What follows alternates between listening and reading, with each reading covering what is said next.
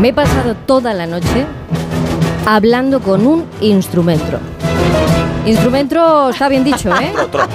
Digo tro. Troco, troco, troco. podré- sí, podría decir to, pero yo tro, poco troco, troco, tro. Solo me contestaba eso, ¿os podéis imaginar? Yo le decía, pero ¿y qué tal te ha ido? Y, y el, in- el instrumento me contestaba. Así. Era como así. De verdad, buenos días. Y yo le decía, ¿y qué tal? ¿Y cómo, cómo te ha ido to- toda esta trayectoria? Y, y- y te he visto por muchas partes, pero mm, no sé, cuéntame un poco más.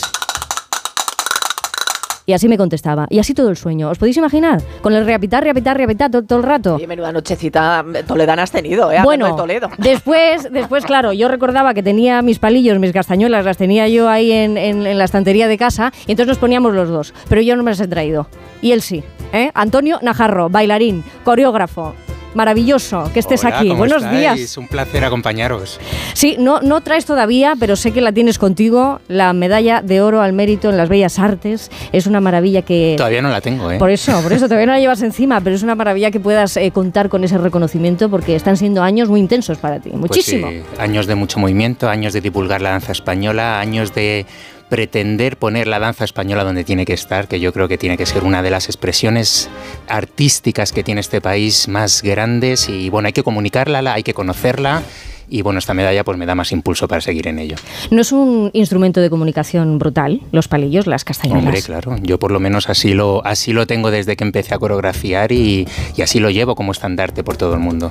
Este sueño quizá no es mío. ¿Cuántas veces has soñado tú con las coreografías que haces, el buscar el golpe perfecto, el buscar el, el momento de la música en el que es el complemento y otras veces es protagonista la castañuela? Yo creo que hay noche, que no hay noche en que no lo sueñe, porque bueno, mi cabeza está, está siempre en ebullición, tanto con mi compañía como con patinaje artístico, la natación sincronizada, desfiles de moda, eh, películas, eh, Disney, y ahora con este Wish que, que he tenido la suerte de coreografiar esta nueva película de Disney. Es que vamos a contar esto. Eres el primer coreógrafo de danza española que hace algo para una película de Disney. Hasta entonces no se había bailado nada que tuviera el folclore español, o sea, que tuviera nuestra Bueno, habían, identidad. habían algunos personajes que habían hecho algún guiño en Pixar, y sí, pero una coreografía completa donde se vea a todos los habitantes del pueblo de las Rosas bailando flamenco, no.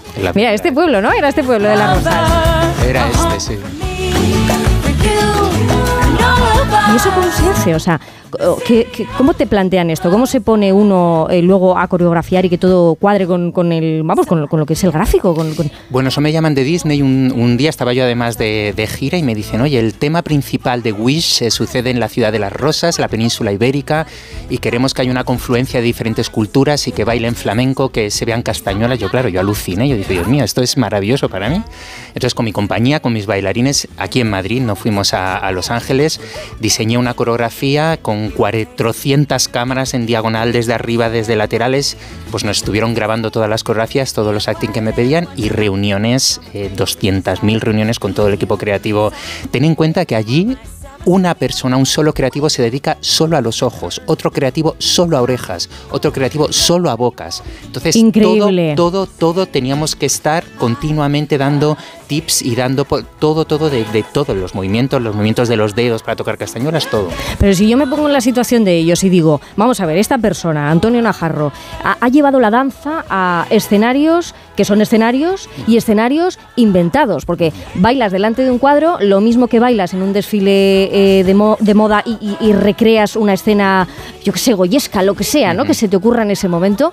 Pero es que en esta película esa coreografía transcurre mientras los personajes están bajando una escalera, se están moviendo por no sé qué mercado. O sea, al final tú has tenido que recrear todos esos escenarios para hacer esa coreografía. Sí, todo o sea, eso me lo te has mandan- pasado todas las pantallas, todas las me lo dimensiones. mandan previamente en gráficos, en lo que son bocetos, sin el dibujo terminado. Entonces yo todo eso me lo tengo que estudiar muy bien. Tengo que ver cuántos peldaños, como dices, bajando una escalera, cuántos peldaños bajan, bajan zapateando esos peldaños, todo eso. Bueno, sí, ha sido un proceso intenso. Y después, ¿os colocan algún tipo de sensor o os visten de alguna manera o esa parte ya no depende? En este caso no, en Ah. este caso no. Ha sido solo grabación de vídeo vídeo y luego todos los dibujantes y diseñadores pues han estado recreando nuestros movimientos. Pero eso sí lo he hecho en diferentes, en videojuegos, eso sí lo hemos hecho con sectores. Es tanta la artesanía que, lleva Antonio Najarro encima que con esto que está trabajando ahora, la Argentina, que no me puede gustar más, ahora contamos la historia de la Argentina, ha hecho todo el viaje que supone estudiar desde la vestimenta hasta la época, hasta los movimientos. Es que a través del movimiento podemos contar la historia del ser humano. Yo te haría la siguiente pregunta. ¿Crees que nos hace falta una asignatura, no sé, mm, en, el mundo, en España, que diga, hay que aprender de lo nuestro? No solamente para no olvidarlo, ¿eh? sino... Hombre, yo creo que aprender de lo nuestro, aprender de nuestra danza es positivo para te guste o no te guste la danza, ya solo para moverte a nivel a nivel de posición, a nivel de equilibrio, a nivel rítmico, a nivel sensorial, a nivel sensitivo, a nivel de emoción. La danza es emoción, es sensibilidad. Qué cosa más bonita y qué cosa más fructífera no hay que un niño en el colegio tenga una asignatura que sea expresarse a través del movimiento. Cambiaríamos mucho, la sociedad cambiaría mucho, se convertiría en una sociedad con mucho más criterio. ¿Y la Argentina? ¿Quién era esta mujer, la argentina? Que además sé que Rebeca Marín te quiere hacer una pregunta y la argentina le va a fascinar. Pues mira, la argentina fue una mujer empresaria eh, de mucho carácter. Eh, época, época, verás. Estamos hablando del. Bueno, este proyecto que yo he puesto en pie se estrenó en el 1928. Fíjate. Y esta mujer pues decidió llevarse a su compañía de danza a París y dijo yo quiero elevar la danza española a la alta burguesía, a la alta élite parisina. Quiero llenarla de, preciosismo, de exquisitez.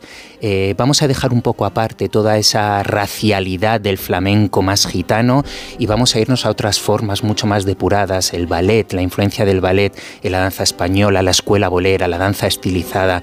Nos vamos a París y vamos a crear un espectáculo, El contrabandista y Sonatina, y lo estrenaron allí con muchísimo éxito en el Teatro Fémina, rodeada de grandes creadores, em, dibujantes, diseñadores de vestuario, eh, dramaturgos y, fue la pionera en crear grandes ballets dramáticos que después han ido siguiendo pues Mariemma, Antonio Ruiz Soler, Antonio el Bailarín y otros grandes creadores. Pionera bailarina.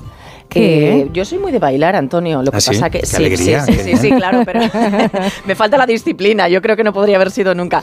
Eh, me parece, o sea, una muy buena propuesta eso de que en las escuelas tal la danza sea una una disciplina más, pero yo te voy a decir una cosa, hay gente que es negada para bailar. O sea, que por mucho que se empeñe, ¿sabes? Eso es una descoordinación absolutas. Lo de los dos pies izquierdos es un mito o es realidad. Es, cierto, es, realidad. Hay, gente, que no, hay gente que no tiene oído y claro, para bailar tienes que tener oído rítmico por lo menos. Y más danza española, que tienes castañuelas, que eres un instrumentista, estás tocando castañuelas, estás zapateando, estás girando, estás saltando, estás... Tienes que tener ritmo. Pero, insisto, si una persona se lo pasa bien moviéndose, aunque sea fuera de música, hay que moverse y hay que pasárselo bien moviéndose. O sea, tú me, estás animando a que sigas saliendo de fiesta por la noche. Yo te estoy animando. Sí, que hagas lo, he leído, lo tengo claro. movimiento sexy. sí que a eh, Antonio le gusta mucho jugar con las palabras. Mira, Jaime de los Santos, ahí te la voy a tirar bien, porque si a uno le dicen querencia y alento, ya solamente las dos palabras están bailando. Cuando tú estás en esos procesos, Antonio, no solamente piensas en, pasos y cómo ejecutarlos, sino que tú generas toda una atmósfera ¿no? que te va llevando, porque en esa vives durante todo el tiempo que estás haciendo tu trabajo. Mira, yo te voy a ser muy sincero. Yo hay creadores que se ponen muy místicos y muy filosóficos cuando hablan de sus obras, me parece fantástico. Hay filosofía y hay misticismo, pero yo lo primero que pienso es que mi espectáculo se tiene que vender en todo el mundo. Eso es lo primero. Yo soy un empresario, yo creo un espectáculo, lo tengo que llevar a China, a Japón, a Estados Unidos y lo tienen que entender. Y sobre todo el público se tiene que emocionar. En base a, esa, a, esa, a esa primera, eh, bueno, primer objetivo, empiezo a construir mi espectáculo y ahí ya si entramos en el arte, entramos en pues en todo el cuidado de toda la coreografía, en el vestuario, en las luces, en la escenografía, y ahí ya entramos en eso. Pero lo primero de todo es diseñar una línea eh, comercial del espectáculo, claro. Y hablas de palabra, Isabel, y en este viaje de respeto a la Argentina vas de la mano de una mujer dramaturga, directora, Carolina África, que desde luego en el teatro en español es una imprescindible y que qué ha aportado a este proyecto. Bueno, Carolina ha aportado muchísimos detalles muy importantes para llenar de significado dramático y teatral a este contrabandista que tiene un libreto muy marcado, casi pantomímico, y al llevarlo a la danza, pues ella me ha ayudado a, pues bueno, posiciones, miradas, momentos muy mágicos que ha creado también en Sonatina, donde ha hecho eh, mm, muchas referencias al poema de Rubén Darío de la princesa está triste que tendrá la princesa. Eh, me ha ayudado mucho, hemos hecho un equipo estupendo, ella es una, es una mujer fantástica, súper abierta y, bueno, pues hemos llenado también de, de dramaturgia y de teatralidad a esta Argentina en París. Me encanta que Antonio Najarro transmita esa energía con lógica, ¿eh? porque aquí en La Hora Brava tenemos a nuestro gran sensato, que es Pablo Pombo.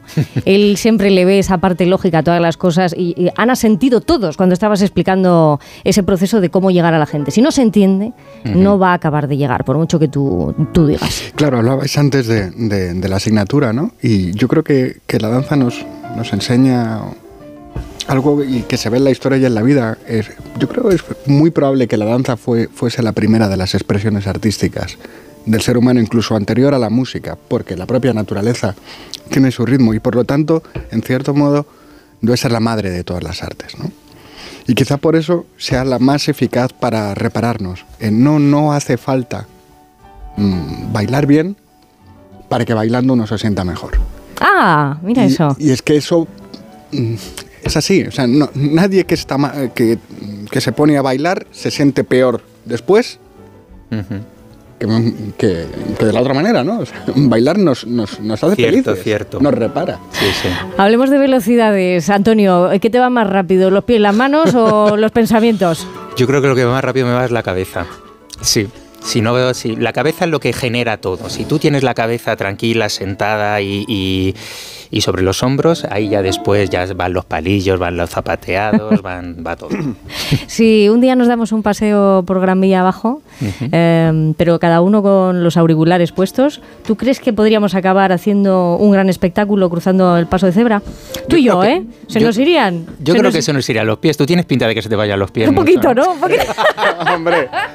Pero yo te he traído aquí a Laura Brava porque eres bravísimo, porque eh, sé que dices, soy joven, ¿eh? a recibir esta medalla de mérito ¿no? de, la, de las bellas artes. Estás en, en, un, en un momento muy bueno de tu carrera, por el que yo te felicito. Yo te he traído aquí para que se te vayan las manos. O sea, pero para que se te vayan las manos a toda velocidad, ¿eh? con toda la energía que nos puedas transmitir a todos los oyentes de, de Onda Cero con estos palillos maravillosos, estas castañuelas maravillosas. Mira, si queréis podéis dar volumen a este tema de Wish y yo le meto las castañuelas. ¿Te haces el karaoke real? Hacemos un Disney, un Disney castañuelas. ¿De verdad? Hombre, claro. Pero esto es un regalo. Antonio Najarro, en directo, en Onda Cero, con sus propias castañuelas. annoying.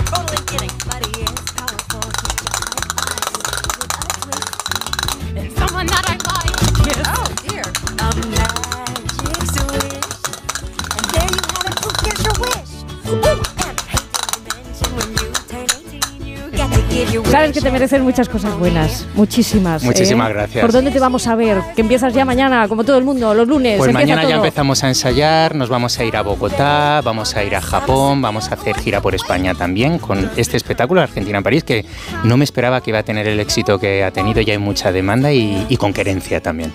Pues con mucha querencia, ¿eh? te guardamos aquí siempre. Antonio Najarro, Muchísimas gracias. bailarín, coreógrafo, siempre, siempre aquí. En Un beso para todos. 11 y